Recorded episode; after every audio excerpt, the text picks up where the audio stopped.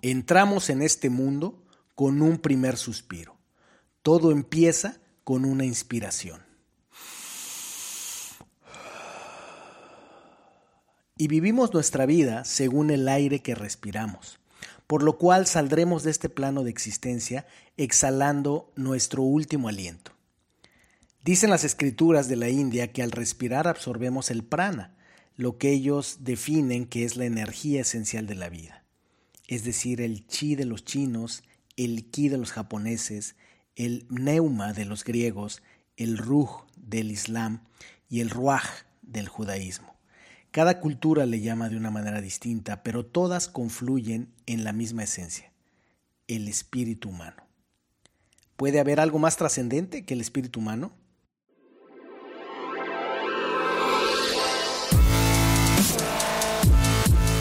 Bienvenidos, Injodibles. Hola, soy Víctor Vargas, coach de vida y alto desempeño, conferencista y empresario y en cada episodio te presentaré personas o mensajes injodibles para inspirarte a revelar y expandir los límites de tu mente, tu corazón y tu espíritu. Gracias por acompañarme a conectar y a elevar la vibración. ¡Comenzamos!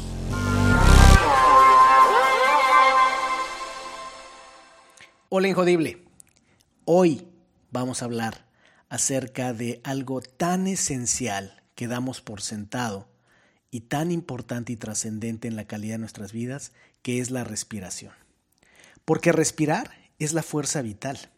Y es importante que tengamos claro cuáles son los elementos que hacen posible la vida del ser humano. Parte de estos elementos permiten sostener nuestra existencia en el plano físico y son variados, pero si los pudiéramos reducir a un grupo de elementos críticos, estos serían el aire, el agua, los alimentos, el sueño, el sol y el contacto humano. Por supuesto que cada persona presenta una situación distinta, circunstancias específicas, y aunque hay personas extraordinarias que rompen los límites de la capacidad de la mayoría de los seres humanos, es interesante observar la llamada regla de los tres, que establece que los límites críticos del cuerpo humano para la persona promedio son, número uno, Tres son los minutos que se puede sobrevivir sin oxígeno. Número dos, tres son los días que se puede sobrevivir sin agua. Y número tres, tres son las semanas que se puede vivir sin alimentos. Así es que en este episodio vamos a hablar acerca de la respiración, acerca del aire, acerca del suspiro vital, Así que te invito a que te pongas cómoda, te pongas cómodo, porque vamos a iniciar hablando del suspiro de la vida. Si vamos al principio de las cosas, ¿cuál es el inicio de la vida de un ser humano? Pues empecemos en ese lugar maravilloso que es la placenta, la placenta de una madre que ayuda al bebé a respirar mientras crece en el útero. En ese lugar, el oxígeno y el dióxido, de carbono fluyen a través de la sangre en la placenta y la mayor parte va al corazón y fluye a través del cuerpo de ese bebé. Así es que al nacer, los pulmones del bebé están llenos de líquido. No están inflados, no tienen aire, solo tienen líquido. Y el bebé toma la primera respiración, lo cual podemos llamar que es el suspiro de la vida, dentro de los 10 segundos inmediatos al parto es un momento maravilloso. Me tocó verlo en mis tres hijos. Esta respiración suena como un gemido ahogado, ya que el sistema nervioso del bebé reacciona a ese cambio brutal de eh, temperatura y ambiente. Es, es este primer enfrentamiento que tenemos al cambio, los seres humanos, ¿verdad? El cambio del ambiente, de venir del útero a salir al mundo exterior. Una vez que ya tomamos esa primera respiración, se producen una serie de cambios interesantísimos, tanto en los pulmones como en el sistema circulatorio, en todo el cuerpo. Pero si nos concentramos en estos que nos interesan hoy, hablemos de algunos como el aumento de oxígeno en los pulmones que se provoca a través de una disminución de la resistencia del flujo sanguíneo en los pulmones, es decir, empieza a funcionar nuestro sistema respiratorio. También se aumenta la resistencia del flujo sanguíneo en los vasos, de, en, las venas de, de, este bebé, ¿verdad? Que acaba de nacer. Y el líquido se drena y se absorbe en el sistema respiratorio. Así es que los pulmones se inflan y comienza a funcionar por sí solos. Es maravilloso cuando el, el bebé pasa de recibir el oxígeno y el, alimento a través del cordón umbilical de su madre a ser autónomo y entonces a empezar a él a hacerse cargo de su propia, eh, digamos, procesamiento de aire y de alimentos. Así es que ahí es donde empieza a transportar el oxígeno en su torrente sanguíneo y empieza a trabajar con el oxígeno, con el dióxido de carbono, con todo lo que es la química de los gases dentro del, del, ser humano a través de la inhalación y la exhalación. Es fantástico lo que ocurre desde el punto de vista de la, de la, de la respiración de, de, un bebé. Aquí vale la pena recordar algo eh, que, que, enseño cuando eh, imparto el entrenamiento del atleta ejecutivo acerca de los cuatro niveles de energía y le explico a las personas acerca de lo importante que es entender que más allá de los diferentes estilos y elementos de nutrición y cualquier otra cosa con la que pretendamos llenar de energía el cuerpo y la mente humana, desde el punto de vista del cuerpo, al final del día, todo se reduce a dos elementos para nutrirnos de energía, oxígeno y glucosa. Estos dos elementos son la base de la energía necesaria para que funcione nuestro cuerpo. Así es que ahí es donde entra parte importante de, este procesamiento que es la respiración, que libera energía de la glucosa que obtenemos de los alimentos que digerimos para que los procesos de la vida puedan tener su lugar, ¿verdad? El sistema respiratorio está adaptado para el intercambio de gases que incluyen el oxígeno, el dióxido de carbono y el óxido, de, el óxido nítrico, entre los más relevantes. Hay otros gases, hay otros, otros aspectos químicos que están eh, relacionados, pero vamos a resumirlo a estos tres. Oxígeno, cuando inhalamos, dióxido de carbono cuando sostenemos la respiración y el óxido nítrico que ocurre en medio de estos procesos.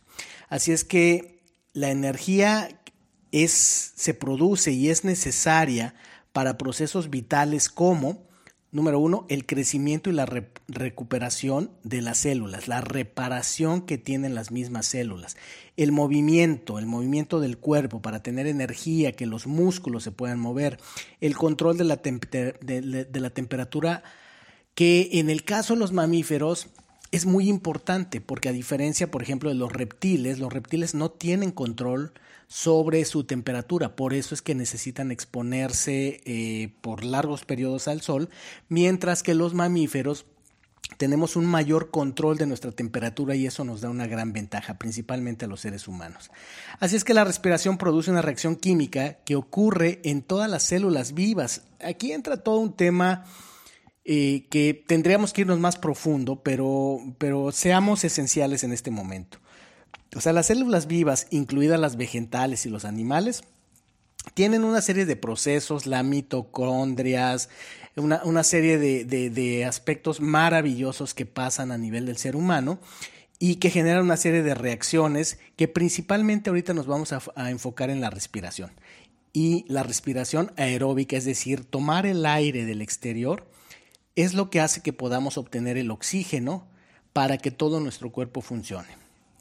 Así es que esto nos permite generar energía, nos permite, decía yo, nutrir a las mitocondrias, que además eh, nutren o, o, se encuentran con el citoplasma de las células, todo esto que aprendimos en la secundaria, en la preparatoria, los que tomaron biología. Ah, así es que ahí es donde tiene un impacto fundamental la respiración y pues se genera un efecto de onda, ¿verdad?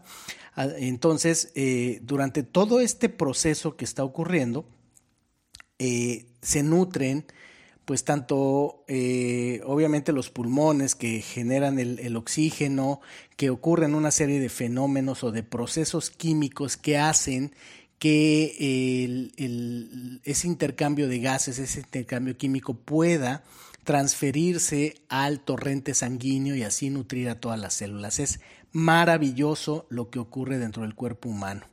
Entonces la respiración aeróbica, pues también, eh, que es tomar el aire de fuera, tiene un complemento que es la respiración anaeróbica, que es qué pasa, por ejemplo, cuando hacemos eh, ejercicio, ¿verdad? Cuando estamos, por ejemplo, haciendo pesas, que no es el famoso ejercicio aeróbico, que tan recomendado que es, por ejemplo, correr, eh, subirnos a la banda eh, en, el, en, el, gimnasio, a la elíptica, todo esto que nos hace generar o que le llamamos ese, ese ejercicio aeróbico. El, ejercicio, el ejercicio anaeróbico es principalmente, hay otros, pero principalmente es este ejercicio, por ejemplo, el de fuerza, el, de, el del ejercicio. ¿Cómo se traduce ahí la energía? Es sobre todo muy notorio es la producción del ácido láctico. Y cómo lo, cómo lo notamos es, es este, esta sensación, este dolor que tenemos después de hacer ejercicio con pesos, ¿verdad? Es parte de la, de la magia de, de, nuestro cuerpo, como eh, toda la energía es este principio que se sostiene. Ni se crea ni se destruye, solamente se transforma. Pero volviendo al tema de la respiración que es tan importante en este momento, hablemos en particular de algo que es común en los seres vivos, incluso animales vegetales, en los seres humanos. ¿Cómo, ¿Cómo es de importante la respiración en los seres humanos? Bueno, pues desde el punto de vista fisiológico es importante destacar que los seres humanos son la única especie, somos la única especie que desde hace muchos años, alrededor de 400 años que se tiene estudiado por los antropólogos, eh, hay algo bien interesante. Tenemos más de 5.000 años, y parece que mucho más, de, de acuerdo a muchos autores, como, especie.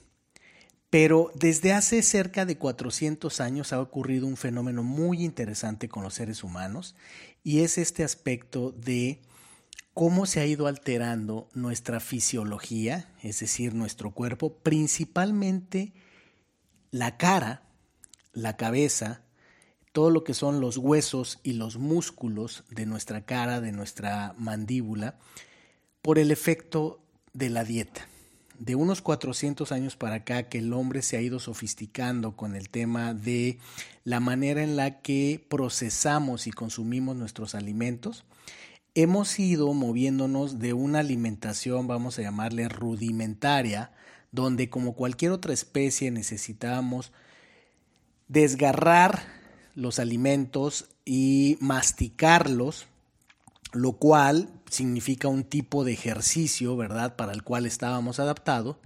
Pero en la medida que descubrimos el fuego, en la medida que fuimos eh, descubriendo maneras de cocinar y por lo tanto procesar los alimentos, y más adelante, bueno, pues ya con procesos más sofisticados, químicos y demás en la dieta moderna, pues acabamos con una dieta mucho más blanda para la cual estábamos diseñados.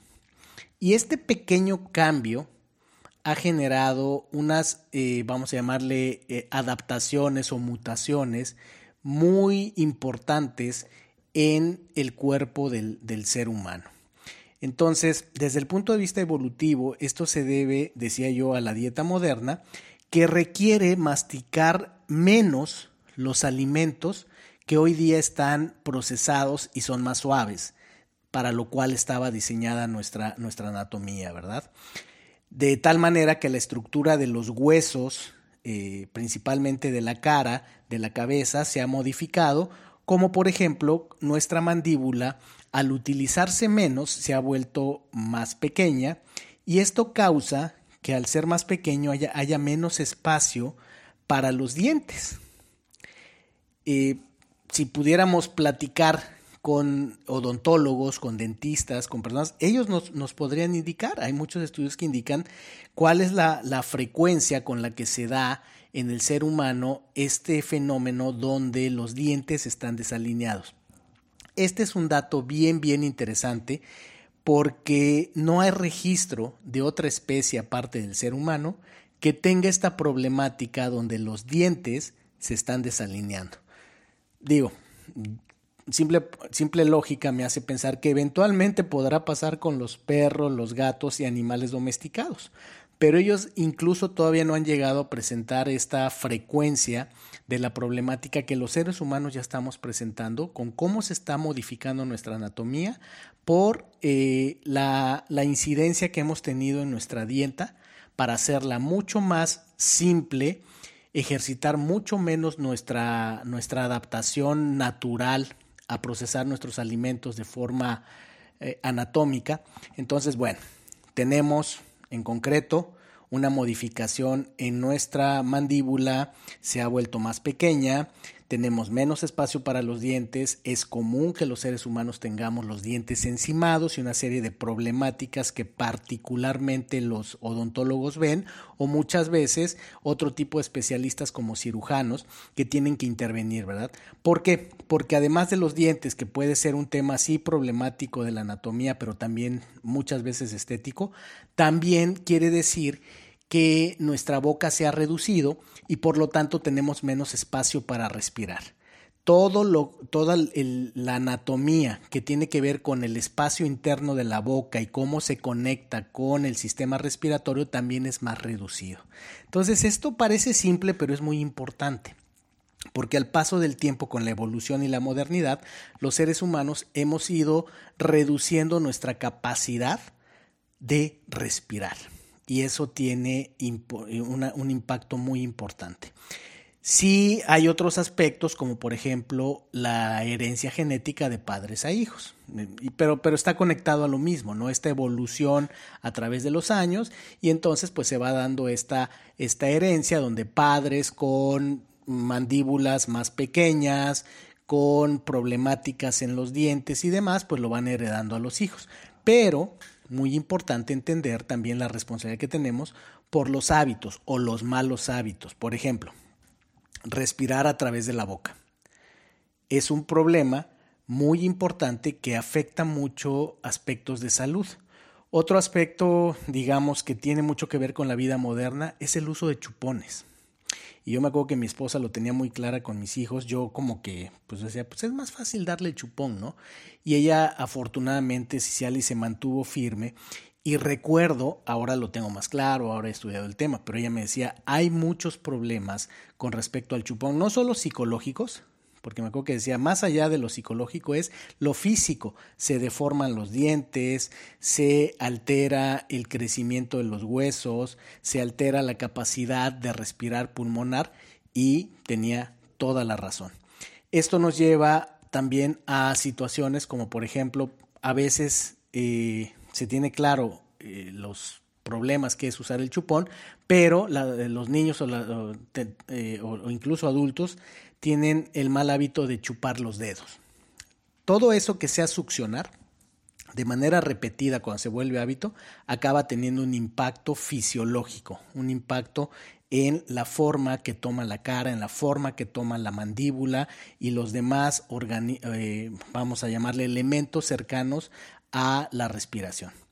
Así es que todo esto resulta en una respiración deficiente que se traduce en problemas como, aquí viene lo importante, ronquido, asma, apnea del sueño y una serie de problemáticas, mala condición física, eh, problemas para eh, vocalizar, una serie de cosas que parece que no tiene conexión.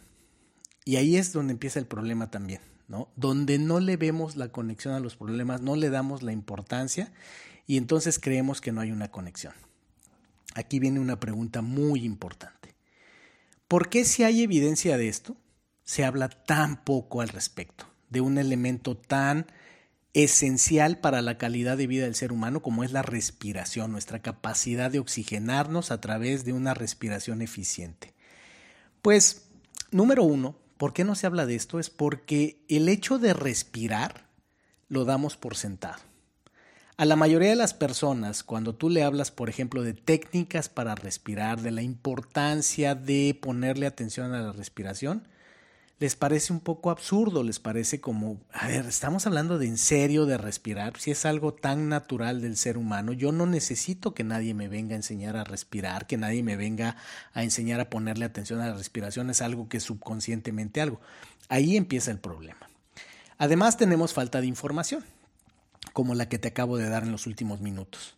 No entendemos la importancia, la relevancia, la contundencia que tiene la forma en la que respiramos en la forma en la que vivimos.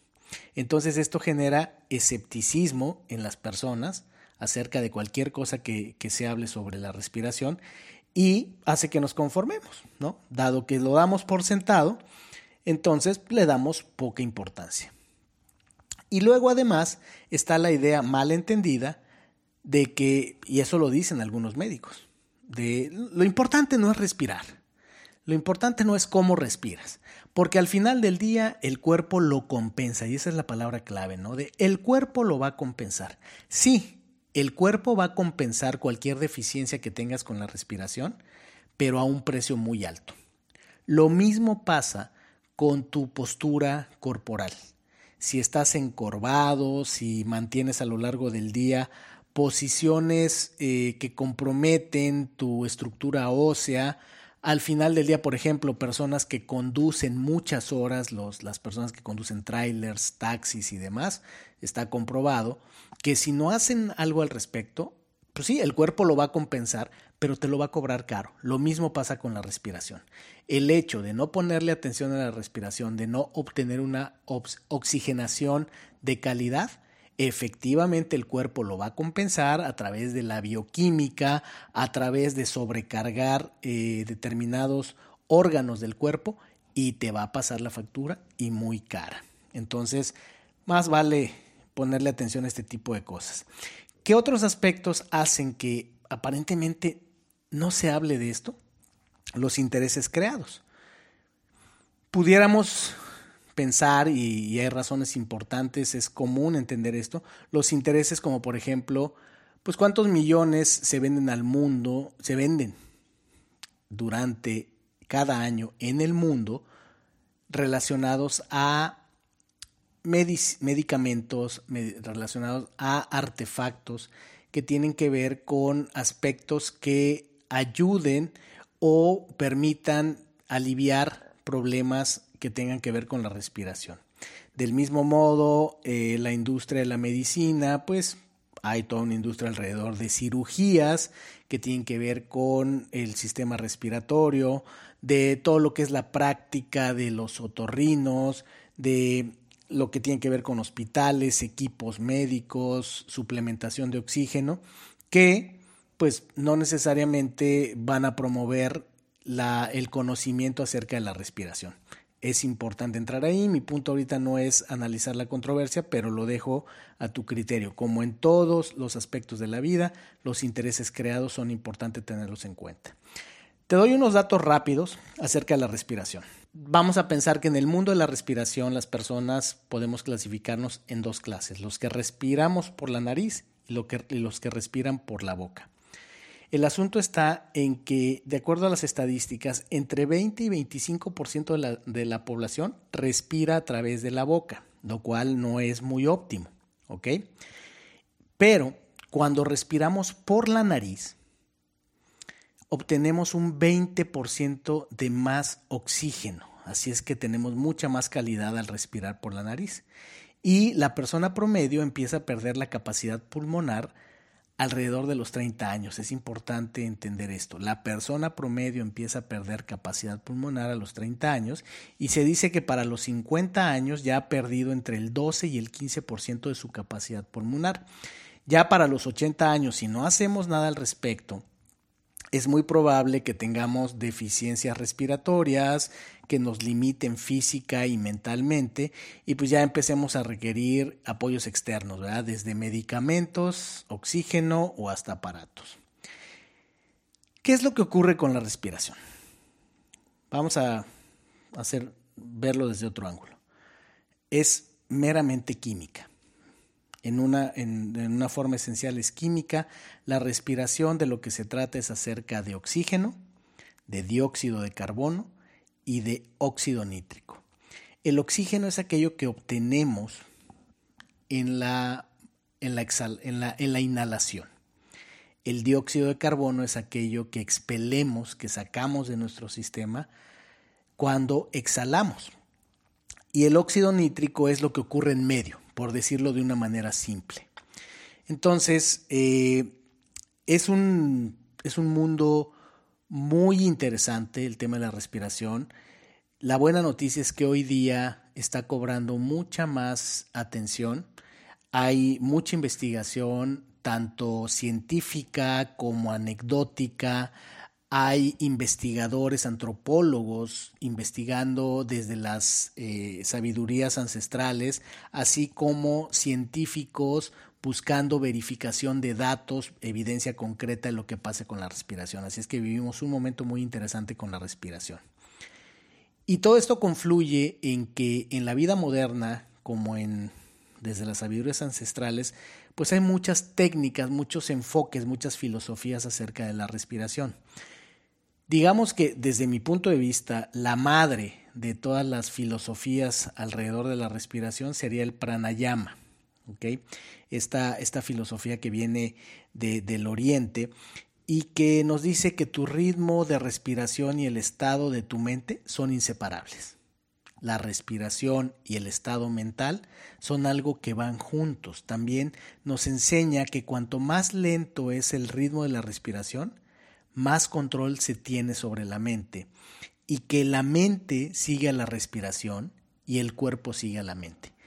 Me encanta esto, por supuesto, muy vinculado, además de la parte fisiológica, pues con, la parte eh, de, de meditación, ¿verdad? Hay otras técnicas que hay mucha información hoy día en Internet donde tú puedes buscar la respiración holotrópica, técnicas eh, que se han hecho muy famosas como el box breathing o la respiración de caja, que como también se le conoce, que se ha hecho famosa porque es muy utilizada en los Navy SEALs, estas unidades de élite de las Fuerzas Armadas de los Estados Unidos, que permiten manejar altos niveles de estrés de una manera práctica y sencilla. Actualmente hay técnicas ya más especializadas una de ellas es, eh, la puedes encontrar en, uno en un libro que se llama The Oxygen Advantage. Hay también, si lo googleas y buscas en YouTube, vas a encontrar mucha información acerca de esto. Eh, existen, eh, aquí te, he hablado de las, de las más genéricas, ¿verdad? Déjame hablarte de dos de las que yo personalmente he experimentado. Una de ellas es la, el breathwork, el trabajo de respiración extásico. ¿Ok? El Ecstatic Breathwork. Y el instructor con el que he tomado estos entrenamientos se llama Scott Schwenk. Es eh, una persona evidentemente pues muy preparada en el tema, no solo de la respiración, sino además de las técnicas contemplativas, de meditación. Y a mí lo que me atrajo a esto, por supuesto, lo trajo a mi atención eh, y mi esposa, pero es, he experimentado los beneficios. Por ejemplo, eh, hay una sensación de limpieza en, el sistema respiratorio. Eh, tiene una particularidad este tipo de respiración que estimula al nervio vago, este nervio que conecta al cerebro con el sistema digestivo y que, por ejemplo, algo muy distintivo de esta técnica es, además de estar haciendo respiraciones con cierto ritmo que te van guiando, hay un momento en el que se te guía a que te rías, a que te rías de una manera como si fueras un actor, pensemos, ¿no? Un actor de, cine, de teatro, y es, es, como la risoterapia, ¿no? Es la técnica de la risoterapia, pero es increíble que después de que hagas ciertos ejercicios, al simular, por así decirlo, una risa intensa, viene una relajación, viene una sensación cada persona lo puede experimentar distinto. En mi caso es un hormigueo incluso en las, extremidades, en las manos, en los brazos, en las piernas, que efectivamente relaja todo el sistema nervioso central. Ese es el Ecstatic Breathwork. Y la técnica que estoy utilizando en este momento, de la cual te puedo hablar un poco más porque llevo poquito más de 30 días continuos de utilizarla es el famoso método Winhoff, que es de este hombre de, de, de, Netherlands, que hay una historia muy interesante, se llama así él, es, él es su nombre, Wim Hof, Hof es su apellido, y es un hombre que tiene una historia personal muy interesante acerca de, pues vivió una, etapas muy difíciles en su vida eh, personal y eso lo llevó a buscar maneras de encontrar algo para aliviar la depresión, el estrés, para lidiar con su mente, con el dolor que él cargaba eh, como ser humano. Y entonces empezó a desarrollar esta técnica, hoy así se llama el método Winghoff, y es muy interesante. Yo la verdad además eh, este tipo lo adoro, tiene un carisma muy especial, habla inglés, eh, habla una serie de muchos lenguajes, incluido el español. Entonces es muy interesante escucharlo hablar perfecto español cuando está explicando su técnica. ¿Qué pasa con el, con el método Winghoff? Es, bueno, es, es, una de las muchas técnicas que hay de respiración. Hay que entender que cada ser humano y cada circunstancia es distinta. Esto es bien, bien importante. No hay un solo método. Eh, hay mucho escrito, decía yo, afortunadamente, eh, en, tiempos recientes acerca de esto, mucha cultura milenaria acerca de la respiración. Entonces, eh, lo que yo te puedo aportar es, eh, hay que buscar el método que más se adapte a ti. A mí en este momento me, funciona bien el método Winghoff. En otros episodios recientes he compartido que eh, tuve los síntomas del COVID, tuve, estuve afligido por, por, las circunstancias, diagnosticado por mi médico como eh, alguien que, que, estaba padeciendo el COVID. Y de las dos cosas que recuerdo más intensas acerca de esta, de esta etapa fue la baja de energía y fue sobre todo la sensación de una incapacidad respiratoria que no había sentido antes. Ahí fue donde, aunque ya conocía el método, aunque ya había hecho el breathwork Stasic, eh, fue donde me decidí a iniciar con el método Winghoff de manera más, más, más continua. Y efectivamente tuve mejores eh, resultados, me sentí mucho mejor, siento que mi capacidad respiratoria y pulmonar empezó a incrementarse de manera más acelerada.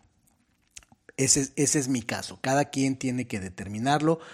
Afortunadamente Winghoff es muy responsable, te da muchas indicaciones de qué tienes que tener en cuenta para utilizar el método y hay más alternativas.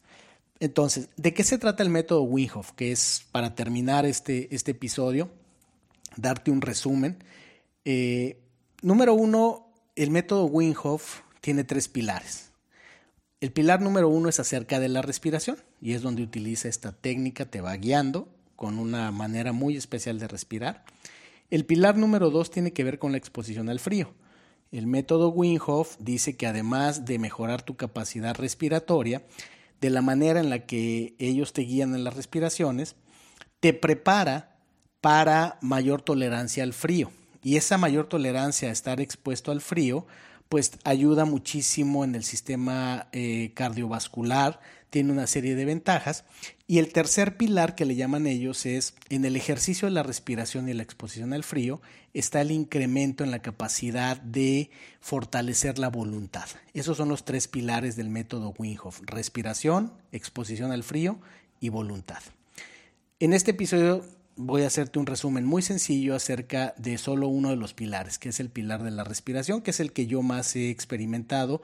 Sí he trabajado con, con, la exposición al frío, principalmente no me he metido a los hielos todavía, pero sí con la ducha fría.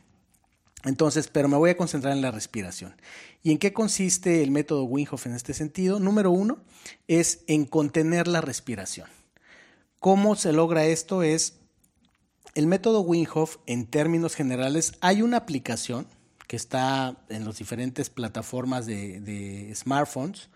En, YouTube, en Vimeo, puedes encontrar los videos eh, explicativos. Pero en términos generales, lo que hace Winghoff es que te guía a través de hacer una serie de inspiraciones profundas y exhalaciones que lo hace por rondas. Entonces, la primera ronda te lleva a hacer, eh, yo uso la aplicación y la aplicación lo hace hasta 40 inhalaciones y exhalaciones profundas, ¿no? Inhalas, yo lo hago a través de la nariz y exhalo por la boca. Te va guiando y esto lo repites 40 veces. Una vez que llegas a la, a la inhalación y exhalación número 40, exhalas todo, todo el aire que está en tus pulmones, en, en la 40, y sostienes la respiración por tanto tiempo como puedas. Ellos te, te indican, Winhoff te indica con mucha claridad que no son competencias, que no se trata de ego, sino que es hasta donde naturalmente y sin un esfuerzo mayor puedas aguantar. Yo particularmente empecé aguantando menos de un minuto al inicio, después pasé al minuto y ahorita estoy en la primera eh, ronda arribita del minuto. ¿Qué ocurre? Que bueno, esa es la primera ronda.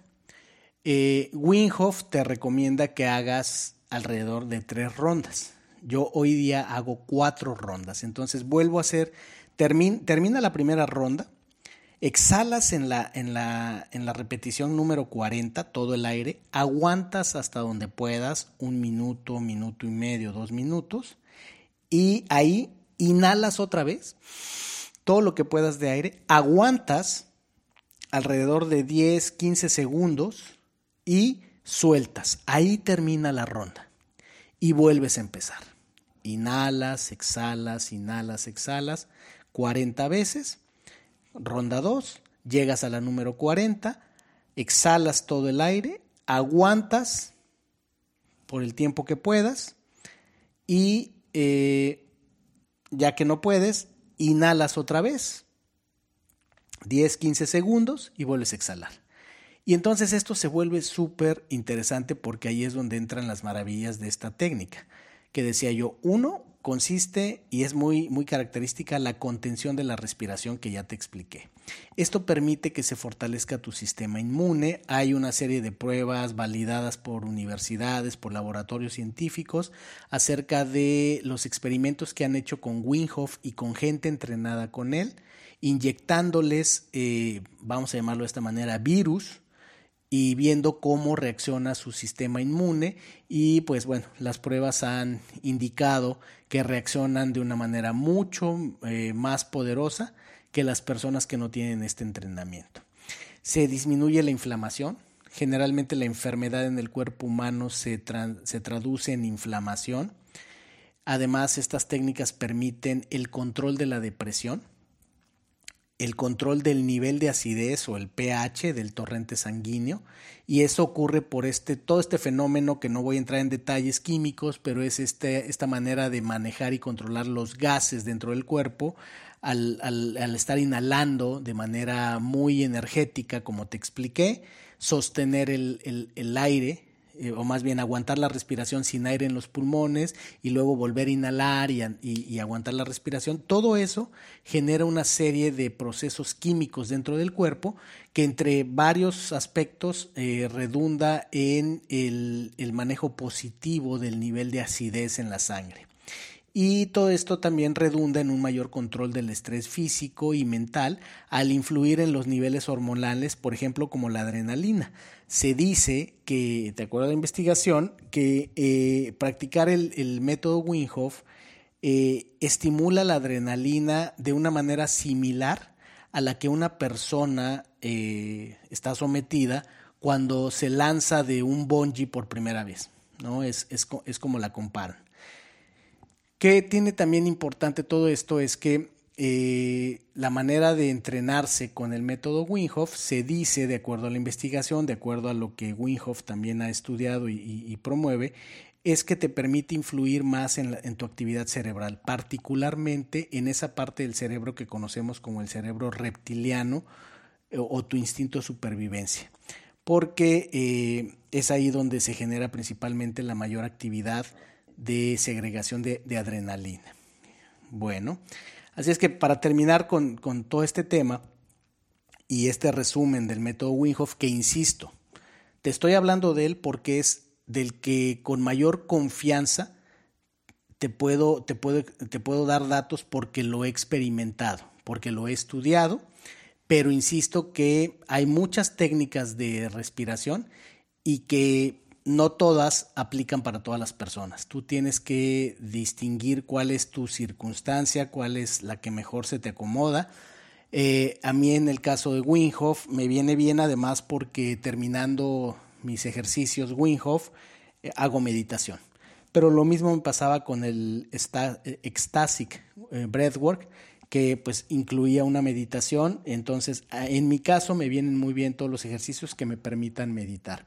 Hay personas que hacen ejercicios de meditación que están muy orientados a determinados tipos de ejercicios físicos, ya sea ciclismo, ya sea atletismo o cualquier otra cosa. Entonces, bueno, eh, para resumir el método Winghoff, hay estudios científicos que demuestran que si lo haces de acuerdo a cómo se establece, con dos, perdón, tres o cuatro rondas. En mi caso yo estoy haciendo cuatro rondas, pero hay muchos estudios que, que, te, muestran cómo tu capacidad de retener el aire, una vez que lo has sacado todo, de retenerlo en la ronda 1, para la ronda 2 se incrementa. Si en la ronda 1, eh, por ejemplo, aguantaste un minuto, en la ronda 2 es muy común eh, que aguantes, no sé, un minuto 20, un minuto 30 segundos. Y que para la ronda 3 aguantes cerca de los, de los dos minutos. Yo a la fecha te decía que llevo más de 30 minutos eh, eh, ejercitando esta, esta técnica y lo más que he alcanzado han sido 2 minutos 20 segundos. Hasta ahorita es lo más que he alcanzado, veo que se va incrementando. No estoy obsesionado con romper ningún récord, pero sí, sí creo que he tenido una mejora muy importante. De entrada, cuando estuve con los síntomas del coronavirus, eh, recuperándome de esto, sí sentí, decía yo, una baja de energía y sentí una deficiencia respiratoria y a partir de que empecé a hacer los ejercicios específicamente para mejorar esto, sin duda mejoró y se eliminó cualquier sensación. Puedo respirar profundamente sin sentir que me falta el aire y sin sentir que eh, la necesidad de toser. Entonces, eh, en mi caso, pues ha sido muy benéfico. Los estudios lo que indican es que eh, tenemos una mejor oxigenación y eso lo puedes medir con un oxímetro. Hoy día un oxímetro cuesta en, pesos mexicanos cerca de mil pesos, que vienen siendo cerca de, eh, no sé, eh, de 50 dólares más o menos, ¿no? En, en, algunos, en algunos otros países. Otra cosa que, que genera el método Winhoff es una mayor tolerancia al, eh, al CO2. ¿No? a, este, a, este, a este químico que se genera cuando exhalamos, al dióxido de carbono, al dióxido de carbono. Entonces, eso, eso también tiene grandes ventajas que lo puedes ver en la documentación de diferentes técnicas de, de respiración. Y por último, lo que yo te decía de la acidez de la sangre, ¿no? la alcalinidad de la sangre. Hay muchas ventajas sobre esto. Hay otras técnicas, está The Oxygen Advantage, que ha tomado mucha notoriedad también últimamente, se utiliza mucho en deportistas y bueno, puedes utilizar una serie de herramientas como la que ya te mencioné, el oxímetro, el monitoreo del sueño. Yo en este momento estoy pasando ya, iniciando con experimentar eh, el, el tratar de roncar menos. ¿no?